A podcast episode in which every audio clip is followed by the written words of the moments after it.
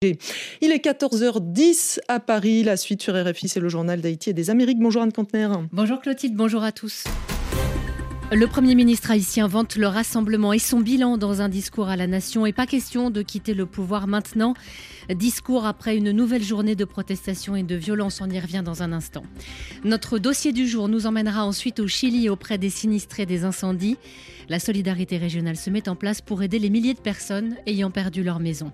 Enfin, l'actualité des Outre-mer, comme chaque jour, on parlera aujourd'hui de la réforme de l'octroi de mer, Benoît Ferrand. Oui, l'octroi de mer, cette taxe spécifique au département d'Outre-mer et que le ministère des Finances aimerait bien réformer, une idée de réforme prise avec des pincettes par les élus de la Guadeloupe. À tout à l'heure.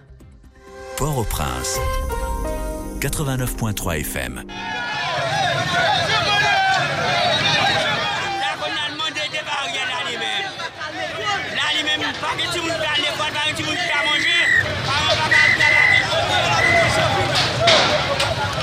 La journée d'hier a été chaotique en Haïti et nous sommes en ligne pour en parler avec notre confrère Franz Duval, rédacteur en chef du journal Le Nouvelliste. Bonjour Franz. Bonjour Anne. On a vu les mêmes scènes de protestation, de violence, de pillage dans de très nombreuses villes, à Jérémy, Inch, Miragoane, Ouanamint, au Cap-Haïtien, au Gonaïve, au Caille, la même colère partout. Effectivement, Port-au-Prince et les villes de province, les principales villes de province, étaient en ébullition ce 7 février. C'était prévu et cela s'est produit. Et des gens sont sortis manifester, réclamer la démission du gouvernement du Premier ministre Ariel Henry. Ça fait des semaines qu'il y a des manifestations dans plusieurs villes d'Haïti. Et deux ou trois jours depuis que cela a pris une tournure beaucoup plus violente avec des scènes de pillage dans la région métropolitaine et dans plusieurs villes de province, mais aussi des affrontements entre la population et en colère et des policiers qui sont chargés de protéger des institutions et qui essaient de mettre un peu d'ordre dans tout ça. Mais particulièrement, euh, il y a eu hier des scènes de violence et on déplore des morts. Et on a observé ce que beaucoup redoutaient depuis plusieurs jours, des affrontements entre forces officielles, entre la police et la BESAP, cette brigade des aires protégées qui est devenue une sorte de milice aujourd'hui. Tout à fait. Il y a des éléments de la BESAP qui sont tout près de Port-au-Prince, qui sont sur les hauteurs, dans les hauteurs de Kinskoff. Semble-t-il, une patrouille de la BESAP a essayé d'arriver vers Pétionville, c'est-à-dire d'entrer dans la capitale. Et il y a un affrontement et on déplore cinq morts. Cinq membres de la brigade de Bessap ont été tués par la police. Trois autres ont été arrêtés. Un véhicule a été saisi, des armes et une motocyclette. C'est-à-dire l'avant-garde de la Bessap a été décimée. Et cela a eu des répercussions sur la manifestation à Port-au-Prince. Cela a un peu tendu l'atmosphère et quelque part, cela aussi peut-être a baissé le niveau des manifestations qui auraient pu se produire le 7 février à Port-au-Prince. Alors, le Premier ministre a réagi après cette journée de violence et de grande confusion. Ariel Henry, toujours sur la même ligne, écoutez. Moi, quoi, le arrivé pour nous toutes, prendre décision pour nous mettre tête nous ensemble. Je crois que nous devons tous prendre la décision de rassembler nos efforts, de sauver Haïti et de faire les choses différemment. Dans notre pays, il n'est pas toujours facile de rassembler les gens pour faire de bonnes choses, construire ensemble, récolter, planter. Mobiliser les gens pour qu'ils unissent leurs forces demande beaucoup de volonté et de détermination. Cependant, la seule solution pour sortir le pays de la crise est que nous soyons ensemble, que nous soyons ensemble avec tous les Haïtiens authentiques qui font preuve de bonne volonté. Haïtiens authentiques qui est bonne volonté. France Duval, on vient d'entendre Ariel Henry. Est-ce que cet appel au rassemblement est audible selon vous aujourd'hui en Haïti? Pour le moment, ce n'est pas encore le cas. L'intervention du Premier ministre a eu lieu très tard dans la nuit. Il était annoncé pour 7 heures du soir, mais comme d'habitude, il y a eu du retard. Cela s'est passé plutôt après minuit. La plupart des gens dormaient. Et quand on écoute le Premier ministre, c'est pas un discours nouveau, c'est tout ce qu'il dit depuis des mois, depuis même des années, que les Haïtiens doivent se mettre ensemble, qu'on doit aller vers les élections, qu'on doit s'entendre, qu'il va s'asseoir avec l'opposition et que tout ça va bien se passer. Mais en réalité, ça fait des discours et des discours où le Premier ministre répète les mêmes choses. Et pour le moment, on attend des actes, d'autant plus que, contrairement à ce qui se passait avant, Là, quasiment toutes les villes sont en rébellion et toutes les forces politiques aussi sont en rébellion contre le Premier ministre. On ne sait pas avec qui il va essayer de s'asseoir. Le vrai défi, ce sera ça, essayer d'élargir le gouvernement, ce qui n'a pas pu être fait depuis l'accord du 21 décembre 2022. Ce fameux accord qui prévoyait donc son départ hier, 7 février. Merci Franz Duval, rédacteur en chef du Nouvelliste. On vous retrouve euh, jeudi prochain. Alors, un certain nombre de responsables politiques aujourd'hui réclament une transition, mais là aussi, Ariel Henry a dit hier soir ce qu'il répète depuis déjà des mois. Moi, tout compatriote ici J'aimerais que tous mes compatriotes, ici comme ailleurs, comprennent cela.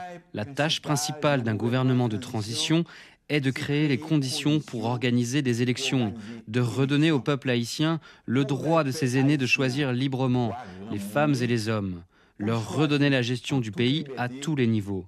Une transition ne peut pas conduire à une autre transition. Pas qu'à déboucher sous l'autre transition. Mais faute de progrès dans la transition actuelle, plusieurs personnalités ont accentué la pression récemment. On en parlait il y a un instant avec Franz Duval. Certains ont même menacé parfois de faire tomber Ariel Henry. Alors, existe-t-il aujourd'hui un coup de force en Haïti? La question a été posée à l'écrivain Lionel Trouillot. Voici sa réponse. Le coup de force, ça a été la mise en place de ce gouvernement de facto qui utilise la police comme une arme politique contre la population et les gangs comme une arme politique contre la population.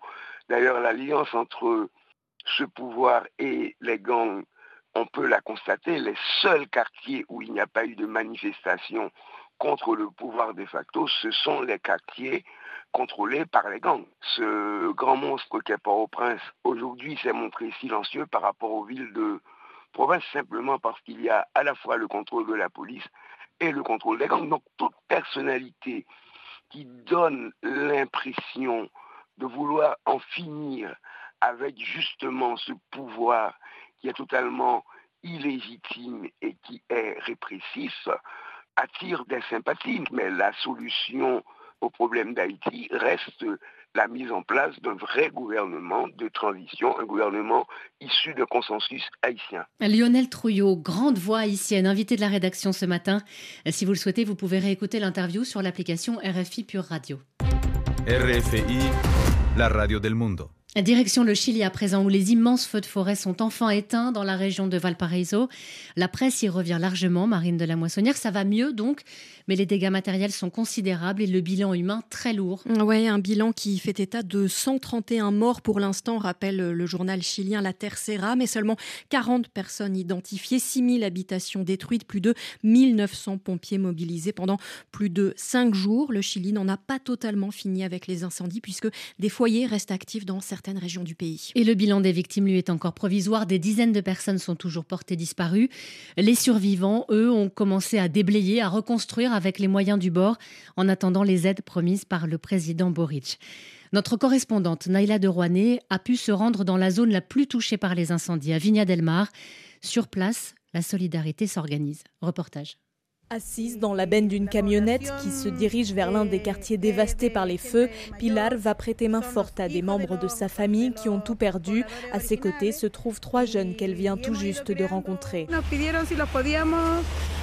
Ils nous ont demandé si on pouvait les emmener jusqu'à la zone de l'incendie. Ils viennent d'autres communes, Valparaiso, Concon, pour nous aider. Beaucoup d'autres personnes apportent aussi de la nourriture, de l'eau. Arrivés sur les lieux de l'incendie, tous descendent de la camionnette et se mettent au travail.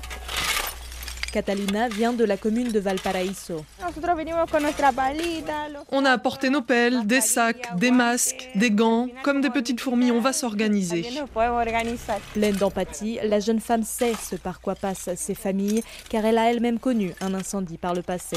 Ce n'est pas seulement le fait d'avoir perdu sa maison, il y a aussi euh, le moment après l'incendie avec tous les troubles psychologiques.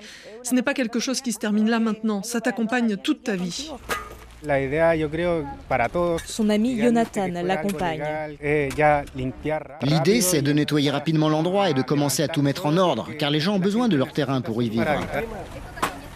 Dans le centre de Vigna del Mar, loin des collines affectées par les incendies, un collège a été transformé en centre de stockage où des tonnes de denrées arrivent pour ensuite être réparties aux familles sinistrées. De l'eau, des vêtements, de la nourriture, du papier toilette, des aliments pour les animaux, on reçoit de tout, dit Santiago qui avec d'autres bénévoles décharge un camion rempli de packs d'eau. Plusieurs de mes camarades de collège ont perdu leur maison. Certains n'ont même pas pu sauver leurs de compagnie. J'ai toujours apporté mon aide aux autres et j'ai beaucoup d'empathie aussi face à la situation. Après, avec d'autres amis qui sont motivés, on ira dans les collines pour aider à reconstruire. Un kilomètre plus loin, un autre collège sert cette fois-ci de centre d'hébergement d'urgence pour loger les familles et surtout les enfants. Aux abords de l'établissement, l'ONG Adra Chile a installé son gigantesque camion équipé d'une cuisine et d'une laverie. On prépare des pâtes avec des pois et de la salade. Personne n'est à l'abri, ça peut nous arriver à tous. Les volontaires doivent préparer 650 rations. Il y a beaucoup de demandes, dit Jorge Torre, opérateur du camion mobile. La quantité de demandes augmente rien que sur cette unité, alors imaginez avec tout le reste des personnes affectées. Mais au moins on apporte notre grain de sable et ici la nourriture, les légumes, tout est frais. À quelques mètres du camion, dans la rue, un petit groupe de dix clowns se prépare et se maquille. Ils se sont réunis de manière spontanée pour aller présenter un spectacle aux enfants du centre d'hébergement d'urgence. Depuis le début des incendies, j'aide à ramasser les débris à l'aide d'une pelle, dit ce clown qui se présente sous le nom de Chaparro. Aujourd'hui, j'ai mis mon déguisement de clown pour donner un peu de joie à toutes les familles et les enfants. C'est important de leur apporter une petite goutte de bonheur et d'amour. L'idée, c'est également que les enfants oublient quelques instants la tragédie qui les a frappés. Les habitants victimes de la catastrophe espèrent que cet élan de solidarité va se maintenir, car face à l'ampleur des dégâts, plusieurs quartiers ravagés n'ont toujours pas reçu d'aide, ni de la mairie, ni du gouvernement régional. Certains le déplorent, d'autres sont plus indulgents, car ils savent que ce sont des milliers de familles qui sont aujourd'hui dans la détresse. Naïla de Rouanet, Vigna Del Mar, RFI. Reportage de notre correspondante au Chili. On vient de l'entendre, donc l'heure est au nettoyage. Mais certains se demandent déjà comment faire pour que de tels incendies ne se reproduisent pas, Marine de la Moissonnière. Oui, les feux de forêt ne sont pas une fatalité, titre El Mostrador. C'est même tout le contraire, insiste Jorge Morales Gamboni, membre de l'Observatoire des politiques publiques et du territoire de l'Université de Santiago, à qui le journal a ouvert ses colonnes. Dans une longue tribune, le professeur rappelle qu'il faut s'occuper des forêts en hiver. Cela évite de passer l'été à les éteindre et à nous désoler de leurs conséquences catastrophiques, écrit-il, en demandant à l'État d'intervenir, notamment pour que les zones d'interface urbain-rural soient propres. On ne doit pas y trouver de poubelles, de déchets dangereux comme des pneus ou tout simplement de mauvaises herbes, détaille-t-il. L'universitaire réclame également un changement de stratégie au sein de la CONAF, l'organisme public qui gère les forêts. Il doit notamment installer des pare-feux, cet organisme, y compris chez les particuliers, et veiller à leur entretien. Et puis chaque maison, chaque entreprise, garage, hangar doit disposer d'un système anti-incendie, un point d'eau, des tuyaux ou bien encore des produits chimiques retardateurs de flammes. Enfin, dernier point de cette feuille de route, l'usage de l'intelligence artificielle pour prévoir où vont se déclencher les incendies. Cela permettrait d'envoyer des policiers mener des rondes dissuasives, estime l'universitaire. À la une de la presse en Équateur maintenant, il y a une femme, Paola Roldan, c'est elle qui a obtenu hier la, dépénalisation de l'euthanasie dans son pays. Oui, très émue et soulagée. Voilà comment euh, s'est sentie Paola Roldan en apprenant que la Cour constitutionnelle d'Équateur avait tranché en sa faveur, rapporte le quotidien El Universo. La jeune femme âgée de 42 ans souffre de la maladie de Charcot, une maladie neurodégénérative incurable qui l'a fait terriblement souffrir et la cloue dans son lit, incapable de bouger sous oxygène. Lors d'une conférence de presse virtuelle qu'a suivi El Universo, Paola Roldan a expliqué qu'il allait euh, maintenant lui falloir quelques jours pour euh, digérer, la nouvelle, quelques jours pour elle, mais surtout pour sa famille. Ainsi explique le journal. Son père est heureux que sa fille ait obtenu euh, une avancée historique pour la société équatorienne, mais il a aussi le cœur à moitié brisé parce que désormais son enfant peut mourir. Et est-ce qu'on a une idée de quand cela pourra intervenir? Alors c'est pas très clair pour l'instant. Hein. Selon l'avocate Paola Roldan citée par la Hora, cette décision est à effet immédiat, mais selon El Telegrafo, la Cour constitutionnelle a donné deux mois au ministère de la Santé Pour rédiger les textes encadrant euh, concrètement l'euthanasie. Alors seulement Paola Roldan pourra mourir en paix comme elle le demande depuis des mois. Diagnostiquée en 2020, elle avait euh, déposé sa demande devant la Cour constitutionnelle en août dernier. Et elle est prête. Oui, comme l'explique Laura, elle a euh, préparé une capsule temporelle pour son fils de 4 ans. Dedans, tous les cadeaux d'anniversaire auxquels elle n'assistera pas, des souvenirs et des conseils pour toutes les étapes importantes de sa vie, son premier amour, sa première rupture, ses premiers pas à la fac. Pas question avec cette capsule de lui imposer qui elle aurait voulu qu'il devienne, précise Paola Roldan. Au contraire, elle lui laisse de quoi l'encourager à être libre. Et cette décision de la Cour constitutionnelle, c'est l'aboutissement d'un travail titanesque, comme le dit Paola Roldan elle-même. Selon elle, rapportait l'Universo, les juges ont fait le choix de la solidarité, l'autonomie, la liberté, la dignité. Mais c'est elle et rien qu'elle qui les a poussés sur cette voie, estime le journal Laura. Oui, avec sa lutte, Paola Roldan a offert son cœur à l'Équateur, transformant en un pays un peu plus juste, écrit le quotidien. C'en est fini de la clandestinité pour les médecins et les patients, se réjouit le journal qui insiste. Paola Roldan a changé l'histoire de l'Équateur, qui devient ainsi le neuvième pays au monde et le deuxième en Amérique latine après la Colombie à autoriser l'euthanasie. Une histoire qui a touché tout un pays. Revue de presse de Marine de la Moissonnière à retrouver sur internet rfi.fr. Un tout petit mot de l'actualité du continent encore pour vous parler de ce dossier explosif aux États-Unis. La Cour suprême doit se prononcer sur une possible inéligibilité de Donald Trump à neuf mois de la présidentielle et alors que l'ancien président est en passe d'être désigné candidat du Parti républicain. Le débat devient plus politique que juridique. Les avocats de Donald Trump appellent déjà les juges à protéger les droits des dizaines de milliers d'Américains qui veulent voter pour lui. Merci d'écouter RFI. Dans un instant, nous retrouverons nos confrères de la première. Et juste après, à partir de 13h30 temps universel, de vive voix, Pascal Paradou reçoit aujourd'hui la metteuse en scène Anne Montfort et le comédien Esa Boto. A tout à l'heure. Le journal de l'Outre-mer. Bonjour Benoît Ferrand. Bonjour Anne. Les élus guadeloupéens se sont penchés hier sur le projet de réforme de l'octroi de mer. L'octroi de mer, c'est cette taxe spécifique au département d'outre-mer, taxe applicable à la plupart des produits, importés ou non. Sa réforme est souhaitée par le ministère des Finances, mais cette réforme éventuelle devrait être, selon les élus guadeloupéens, équilibré et répondre à la fois aux intérêts de la population et des collectivités. on devine d'ailleurs derrière cet avis des élus guadeloupéens une autre idée que l'idée serait que le mieux serait de ne rien réformer du tout. Éric Stimfling de la première Guadeloupe. Depuis sa création le 1er mars 1819, l'octroi de mer a déjà fait l'objet de multiples évolutions législatives. Cette fois, c'est le gouvernement qui entend une nouvelle fois réformer le texte afin de lutter contre la vie chère dans les départements et régions d'outre-mer. Mais pour cela, il faut auparavant recueillir l'avis des élus des territoires concernés. C'est tout l'objet de la réunion qui s'est tenue hier matin à l'espace régional du Rézé, une réunion à laquelle participait Harry Chalus, accompagné par deux vice-présidents, Jean-Marie Hubert et Marie-Luce Panchard, mais aussi par Guy Losbar, le président du conseil départemental. Présent également par visioconférence quatre des sept parlementaires guadeloupéens. Une absence néanmoins, celle de Jocelyn Sapoti, le président de l'association des maires. Une absence d'autant plus étonnante que l'octroi de mer, qui a rapporté plus de 320 millions d'euros en 2021, représente jusqu'à 42,5% des recettes fiscales des communes en Guadeloupe.